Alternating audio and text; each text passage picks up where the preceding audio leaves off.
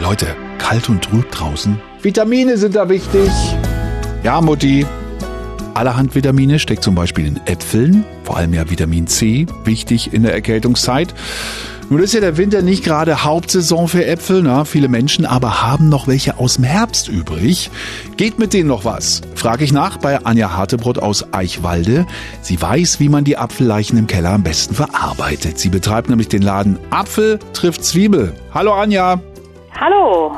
Die Restäpfel oder Herbstäpfel, ja, die müssen langsam weg. Ähm, was kann man denn damit anstellen, speziell wenn sie vielleicht schon so ein bisschen, naja, mehlig sind?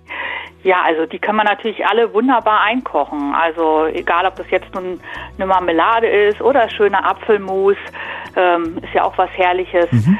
Wenn man es lieber herzhafter mag, so wie ich, dann vielleicht in einen Chutney oder man kann sie auch äh, zu einem Snack verarbeiten und Apfelchips herstellen. Mhm. Reden wir mal über Apfelmus. Kenne ich als äh, geschmacksmäßig relativ langweilig. Man kann das aber so ein bisschen aufpeppen, oder? Haben Sie da vielleicht eine Idee? Ja, da gibt es viele Möglichkeiten. Ein bisschen klassisch ist natürlich Zimt und Vanille. Das ja. ist wahrscheinlich das, was man sowieso im weitesten Sinne kennt.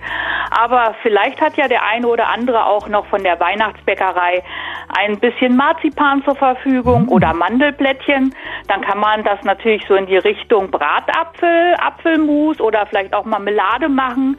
Ganz lecker. Oder ich bin zum Beispiel ein Riesenfan von Ingwer und Kurkuma. Oh. Auch das ist eine schöne Ergänzung zum Apfel, macht den herrlich frisch und hat mal so ein bisschen andere Geschmacksrichtung. Ja, und das klingt dann wieder spannend. Toll. Anja, Apfelchips selbst dörren. Wie mache ich das denn am besten?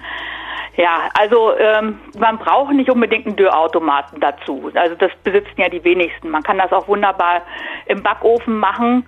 Dann muss man eben halt die Äpfel schön gleichmäßig in Scheiben schneiden, vielleicht mit einer Aufschnittmaschine.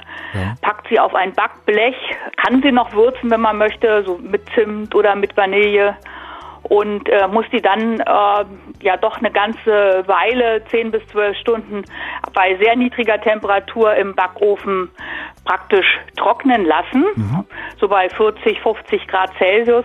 Wichtig ist dabei tatsächlich, dass die Ofentür etwas offen bleibt, damit die Feuchtigkeit immer aus dem Ofen entweichen kann. Also zum Beispiel einfach ein Geschirrhandtuch dazwischen klemmen oder ähnliches. Anja Hartebrot aus Eichwalde. Sie betreibt den Laden Apfel trifft Zwiebel. Dankeschön für die tollen Tipps. Ähm, jetzt habe ich Hunger. Machen Sie es ja. gut. okay. Vielen Dank.